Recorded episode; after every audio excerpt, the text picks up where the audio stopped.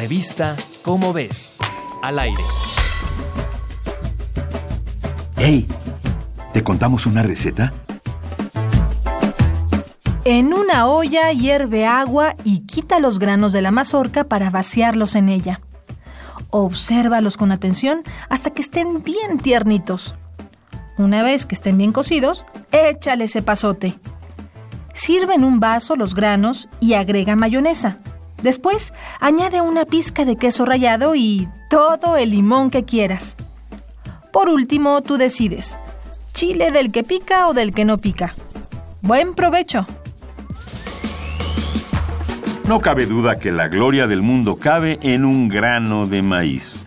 Por eso, un equipo de investigadores del Centro Internacional de Mejoramiento de Maíz y Trigo, CIMIT, de México, analizó el material genético de poblaciones de maíz a lo largo del continente para entender cómo se propagó. Hace 9.000 años, sí, 9.000 años, en la región del río Balsas, una pequeña planta llamada teocinte dio origen al maíz que conocemos. Actualmente existe una gran cantidad de variedades, cada una con características morfológicas y genéticas propias. Los investigadores pudieron identificar tres subgrupos geográficos distintos del maíz en México y cuatro en América del Sur y el Caribe. Todo gracias a que se sembraron semillas de más de 100 variedades y provenientes de 23 países. Además, se analizó el ADN de las hojas.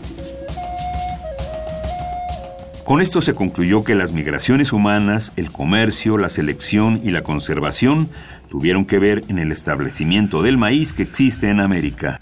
No cabe duda. En un grano, toda una historia. Esta y otras increíbles historias están en tu revista. ¿Cómo ves?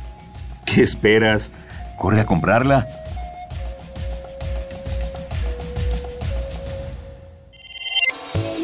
Revista Cómo ves, al aire.